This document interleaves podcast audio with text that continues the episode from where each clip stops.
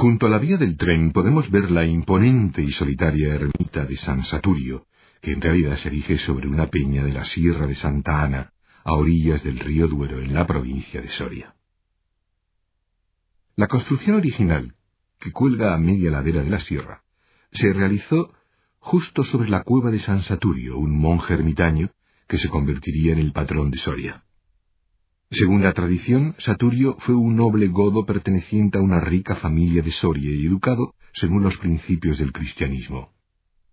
A los cuarenta años y tras fallecer sus padres, heredó grandes riquezas, pero obedeciendo a su espíritu misericordioso, decidió repartir todos sus bienes entre los pobres de la ciudad y vivir como una anacoreta en una cueva junto al río Duero.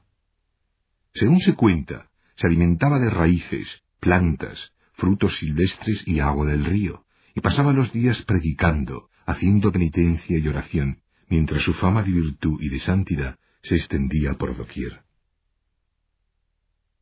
La cueva que fuera su hogar permaneció abandonada durante la ocupación musulmana, aunque no olvidada por los sorianos que en el año 1580 honraron la presencia del santo construyendo una ermita.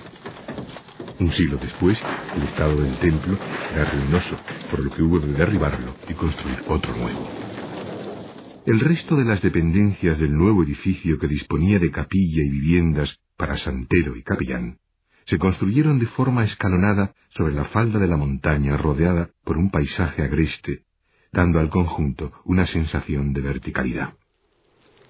Se imagina al ermitaño subiendo a pie por la empinada y escarpada ladera de la sierra para llegar hasta la cueva.